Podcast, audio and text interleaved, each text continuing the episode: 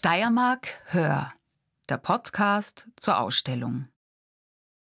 Herzlich willkommen zu einer weiteren Ausgabe unseres Podcasts der Steiermark-Schau Steiermark Hör. Wir sind Susanne Gerhardt und Florian Labitsch. Wir sind beide Kulturvermittlerinnen an mehreren Standorten des Universalmuseums Joanneum. In unserem monatlichen Diskussionsformat Der runde Tisch, wer redet mit, das im April gemeinsam mit der Steiermarkschau begonnen hat, widmen wir uns verschiedenen Themen und diesmal haben wir uns das Thema Arbeit und Freizeit vorgenommen. Der runde Tisch läuft jeweils um eine Woche versetzt im Museum für Geschichte, im Volkskundemuseum und im Kunsthaus. Die ersten Monate heuer fand dieses Format noch digital via Zoom statt. Und seit Juli haben wir wieder die Gelegenheit, uns analog um einen echten runden Tisch zu setzen im Museum und um unsere Meinungen äh, mit den BesucherInnen auszutauschen.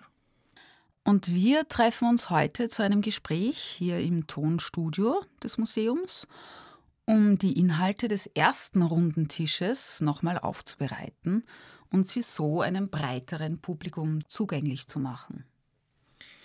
Wir wollen also die Bezüge zum Thema Arbeit und Freizeit ähm, in den jeweiligen Ausstellungen im Museum für Geschichte und im Volkskundemuseum herstellen und Einblicke dadurch vermitteln, die vielleicht Unerwartetes oder auch Überraschendes zutage fördern. So, jetzt aber genug der einleitenden Worte.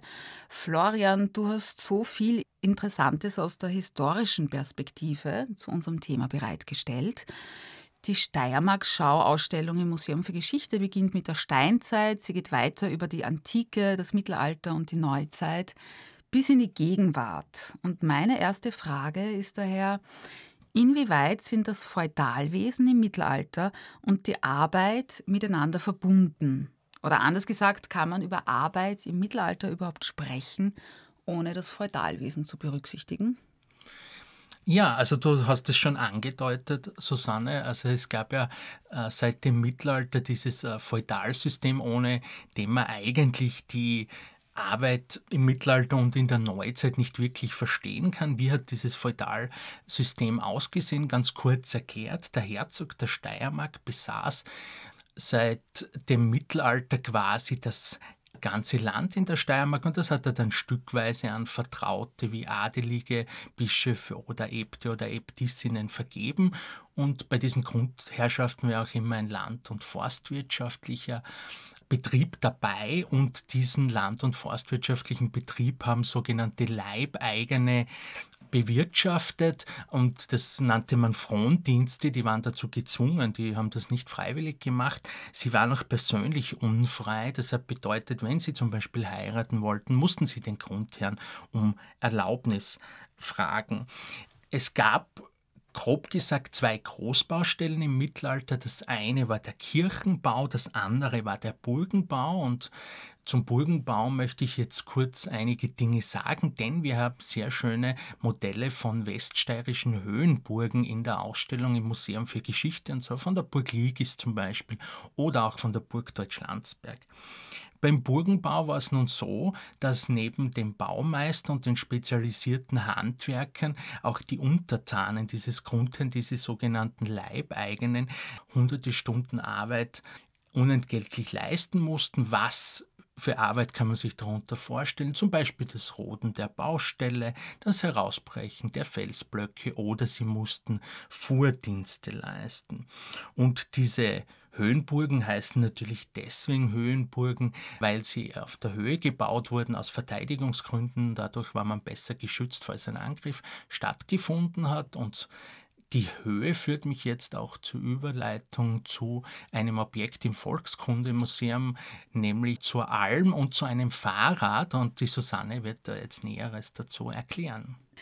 Ja, das ist ein, ein wunderschönes Objekt. Das ist ein Holzfahrrad. Das wurde 1924 dem Volkskundemuseum geschenkt von der Firma Puch.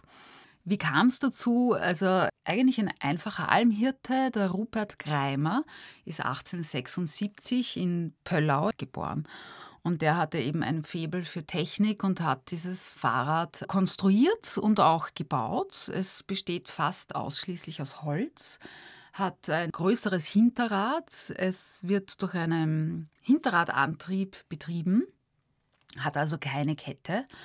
Und außer ein paar Nägeln und Schrauben und also die Räder sind, haben außen Metall sind, sind mit Metall beschlagen, könnte man eigentlich sagen. Das ist aber auch schon alles, Speichen und so weiter, das ist alles aus Holz. Und damit konnte man aber tatsächlich fahren, oder zumindest Rupert Kreimer konnte damit fahren und ist dann die 200 Kilometer bis in, nach Graz gekommen. Und dort war eben die Firma Puch so beeindruckt, dass sie dieses Holzfahrrad gegen ein fabriksneues Rad eingetauscht hat. Ja, war natürlich toll weil sich das der Herr Kreimer nicht hätte leisten können. Und so ist dann schließlich eben das Fahrrad von der Firma Puch dem Volkskundemuseum geschenkt worden. Ja. Und wie hat sich das Radfahren im Laufe der Zeit entwickelt, Susanne? Naja, also im 19. Jahrhundert galt es noch als schicker Zeitvertreib für die Herren, die sich dieses teure, damals sehr teure Hobby leisten konnten und auch die Freizeit dazu zur Verfügung hatten. Und es wurden sehr viele Fahrradclubs in den Städten gegründet. Und Ende des 19. Jahrhunderts hat sich dann das Fahrrad, die Fahrradproduktion zu einem erfolgreichen Industriezweig entwickelt und das Rad wurde auch zunehmend von Arbeitern genutzt. Dazwischen, was dazwischen noch passiert ist, das ist vom Hochrad, das heißt ein Rad war höher, das hintere Rad als das vordere, zu einem Rad, wie wir es heute kennen, mit zwei gleich großen Rädern umkonstruiert wurde oder sich dahingehend entwickelt hat. Und auch nach dem Ende des Zweiten Weltkriegs wurde das Fahrrad immer mehr als Fortbewegungsmittel genutzt. Aber mit der Massenmotorisierung hat das Interesse am Radfahren im Osten wie im Westen eigentlich dann abgenommen. Und es kam dann in den USA ausgerechnet Ende der 60er Jahre aber eine Mode auf, die der Branche wieder zu einem Aufschwung verhalf, nämlich das BMX-Rad. Und BMX steht übrigens für Bicycle Motocross. Und heute erfreut sich das Fahrradfahren auch nicht zuletzt wegen seiner Klimafreundlichkeit ja immer größerer Beliebtheit und ich würde fast, fast sagen, immer größerer Notwendigkeit. Graz ist ja auch eine sehr große Fahrradstadt. Ja, und Fahrradfahren ist ja auch eine Freizeitbeschäftigung und es ist interessant, dass sich der Begriff der Freizeit erst im 19. Jahrhundert entwickelt, im Gegensatz eben zur Arbeit. Und wenn man sich jetzt die Arbeitsbedingungen anschaut, auch im Gefolge der industriellen Revolution, die von den britischen Inseln dann auch auf die Steiermark überschwappt, haben wir hier im Museum für Geschichte bei der Ausstellung ein Modell des Stahlwerkes Donnerwitz. Donnerwitz hat sich in der zweiten Hälfte des 19. Jahrhunderts dieses Stahlwerk ja rasant entwickelt. Zahlen können das verdeutlichen. 1850 hatte Donnerwitz 240 Einwohner, um 1900 bereits 13.000. Das Eisenerz wurde vom Erzberg eben dann nach Donnerwitz gebracht, um es dort weiter verarbeiten zu können. Und die Arbeitsbedingungen waren natürlich auch mit den Hochöfen sehr hart. Es gab eine lange Arbeitszeit bis zu 16 Stunden Arbeitstage. Und das gab es dann natürlich auch Bestrebungen, die Bedingungen der Arbeiter und Arbeiterinnen zu verbessern. Zwei Namen sind hier besonders zu nennen, natürlich Karl Marx und Friedrich Engels, die 1848 das kommunistische Manifest veröffentlicht haben, wo sie unter anderem eine Verbesserung der Arbeitsbedingungen gefordert haben, eine Reduktion der Arbeitszeit, aber auch die Entfremdung des Arbeiters vom Arbeitsprozess beklagt haben durch den Einsatz, durch den vermehrten Einsatz von Maschinen. Es kam dann tatsächlich zu Verbesserungen, auch zu einer Reduktion der Arbeitszeit und dadurch hatten natürlich auch Arbeiter und Arbeiterinnen mehr freie Zeit. Daraus entsteht das Wort Freizeit. Interessant ist aber, dass erst im Jahr 1929 der Duden das Wort Freizeit in sein Nachschlagewerk aufgenommen hat und äh, die aktuelle Duden-Definition von Freizeit lautet, Zeit, in der jemand nicht zu arbeiten braucht, keine besonderen Verpflichtungen hat, für Hobbys oder Erholung frei verfügbare Zeit. Und um jetzt noch einmal kurz auf die Steiermark zurückzukommen, in der Freizeit erfreute sich dann auch die Therme immer größere Beliebtheit. Es gibt ja einige Thermen in der Steiermark und da hast du einige interessante Punkte noch, die mit dem Volkskundemuseum und den Thermen in der Steiermark zu tun haben, Susanne, die du uns jetzt erklären wirst. Ja, ganz genau. Da kommt man sicher nicht umhin, einmal die Mutter der steirischen Thermen darauf Licht zu werfen und das ist zweifelsfrei Bad Gleichenberg. Das ist also der älteste der steirischen Thermenorte. 1834 beginnt mit der Gründung des Aktienvereins die Geschichte von diesem Kurort und äh, die erste Kursaison folgt dann 1837. Und da begann der Aufstieg von Gleichenberg zu einem angesagten Kurort der eben Gäste aus weiten Teilen der Habsburger Monarchie anlockte. Denn die Entstehungszeit von Bad Gleichenberg liegt im Biedermeier, die Gründung fällt in die Regierungszeit von Kaiser Franz I. Und als sich der Ort dann entfaltet hat, regierte Kaiser Franz Josef I. Und 1926 wurde dem Kurort dann das Beiwort Bad verliehen. In der Zwischenkriegszeit und auch in den Nachkriegsjahren wurden die Anlagen modernisiert und Hotels, weitere Hotels gebaut.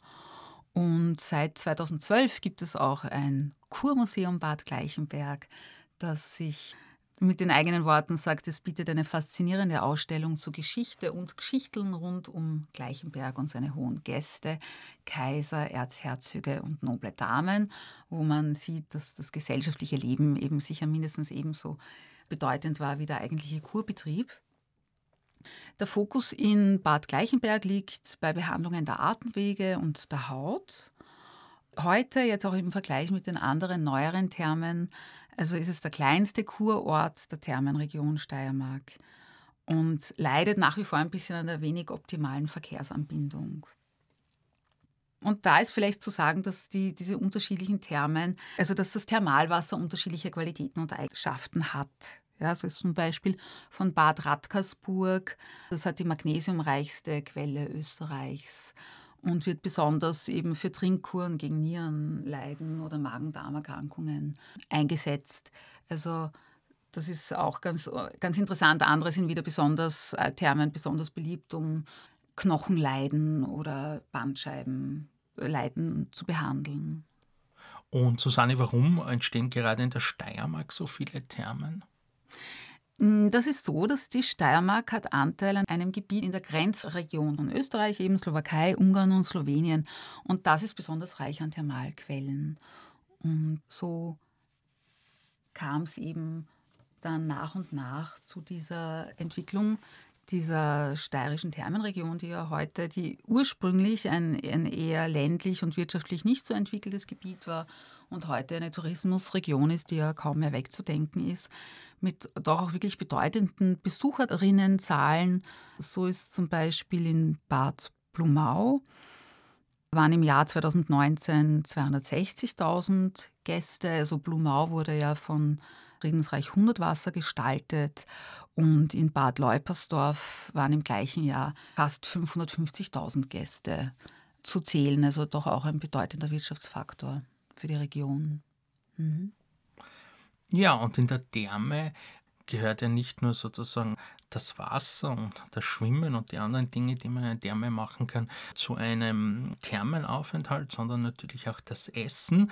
Und das führt mich zu einem sehr interessanten Objekt im Museum für Geschichte in der Ausstellung, nämlich zur Frankfurter Küche. Die Frankfurter Küche wurde 1926 von der Wiener Architektin Margarete Schütte-Lihotzky entworfen. Das war eine der ersten Architekturstudentinnen Österreichs. Sie war eine Losschülerin. Sie war auch Feministin und im Gedanken der Moderne, wo Effizienz und Funktionalität eine wichtige Rolle spielen, wollte sie eben eine Küche für die berufstätige Frau entwerfen. Das dass die eben schon einem Beruf nachgehen kann und dann auch noch schnell quasi in der Küche die Arbeitstätigkeiten verrichten kann. Und deswegen hat man bei der Planung dieser Küche schon mit der Stoppuhr gearbeitet, um alles möglichst zeitsparend da einzurichten. Und diese Frankfurter Küche wurde dann in über 10.000 Frankfurter Wohnungen eingebaut.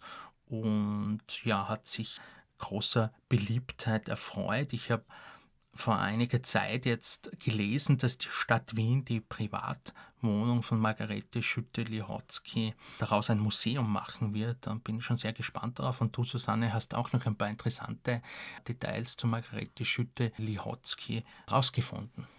Ich fand es ganz lustig, sie ist 1897 in Wien-Margareten geboren. Und trägt eben den Namen dieses Bezirks, das ist der fünfte Wiener Gemeindebezirk. Und mittlerweile ist eben auch dort ein Park nach ihr benannt. Also seit 2001 gibt es dort den Margarete Schütte-Lihotzky Park um dieser bedeutenden Persönlichkeit, um sie zu würdigen. Ja. Ja, und weil wir jetzt schon bei Küche und Essen waren, in der mhm. Steiermark spielt ja auch der Apfel eine wichtige Rolle. Ich erinnere mich zum Beispiel, dass ich, als ich in die Volksschule gegangen bin, oft einen Apfel als Jause mitbekommen habe von meinen Eltern. Und äh, zu Apfel und Apfelernte gibt es ja auch einiges im Volkskundemuseum. Du sagst es, Florian. Ja, der Apfel ist sehr bedeutend für die Steiermark. 80 Prozent der österreichischen Apfelproduktion kommt aus der Steiermark. Und wir haben da einen interessanten Kurzfilm ja, aus dem Jahr 1935 zur Apfelernte. Also der ist wirklich kurz, knapp zwei Minuten. Und das Interessante ist auch, dass er vom Landesfremdenverkehrs- und Wirtschaftsdienst damals in Auftrag gegeben wurde. Und er wurde im damaligen Theaterkino, das heutige Annenhofkino, gemeinsam mit anderen Kurzfilmen gezeigt. Ja? Und wenn man sich ihn ansieht, es ist eben kein landwirtschaftlicher Lehrfilm oder jetzt keine, kein wirklicher Dokumentarfilm. Er verbindet vielmehr die Obsternte und, und den Vertrieb der Äpfel mit touristisch sehr verwertbarer Bildsprache. Also es sind Kinder in Lederhosen omnipräsent, alle arbeiten zusammen. Die Äpfel werden von Hand geerntet und in Körbe und Holzkisten geladen, dann von Ochsenkarren weggebracht und schließlich in Güterzüge verladen. Und es werden nur zu Beginn von diesem Film einige Sätze gesprochen, nämlich dass einzelne Prachtbäume bis zu 600 Kilogramm Äpfel tragen und dass in der grünen Steiermark über 6,5 Millionen Obstbäume stehen. Und dann wird das Ganze mit flotter Musik untermalt und eben diese Apfelernte gezeigt und wie ich meine, doch auch schon zur damaligen Zeit ist sehr, ein sehr folkloristisches Bild, das da entworfen wird. Aber Tatsache ist, dass die Äpfel auch heute noch von Hand geerntet werden. Also das ist, hat sich nicht geändert. Da kann man keine Maschinen einsetzen. Heute werden Erntehelferinnen aus Slowenien oder anderen Regionen angeworben. Und was sich natürlich seit damals verändert hat, dass die Vielfalt der Apfelsorten abgenommen hat und heute vor allem einige Hochleistungssorten gezüchtet werden. Aber auch da ist doch auch wieder ein Gegentrend zu bemerken, sodass man in lokalen, auf lokalen Märkten auch wieder seltenere Apfelsorten bekommt und Streuobstwiesen wieder, wieder beliebt werden. Ja? Ja, weil du den Image-Film erwähnt hast und das Annenhof-Kino im Museum für Geschichte jetzt in der Ausstellung mhm. haben wir ein Ausstellungsstück, das mit dem Annenhof-Kino zu tun hat, nämlich Teile der Kinokasse aus dem Jahr 1931. Es ist ganz spannend, weil das Annenhof-Kino wurde 1908 äh, unter dem Namen Bioskoptheater Annenhof eröffnet, damals mit 1000 Sitzplätzen und einem eigenen Orchester. Das mit dem Orchester finde ich auch spannend, weil ich kenne das heute eigentlich nur mehr von der Oper, dass es ein eigenes Orchester gibt. Aber warum gab es ein eigenes Orchester? Der Grund ist natürlich, dass die ersten Filme ja Stummfilme waren ohne Ton und dadurch wollte man natürlich mit dem Orchester eine Art von ja musikalischer oder akustischer Beschallung vornehmen und deswegen gab es dort ein Orchester.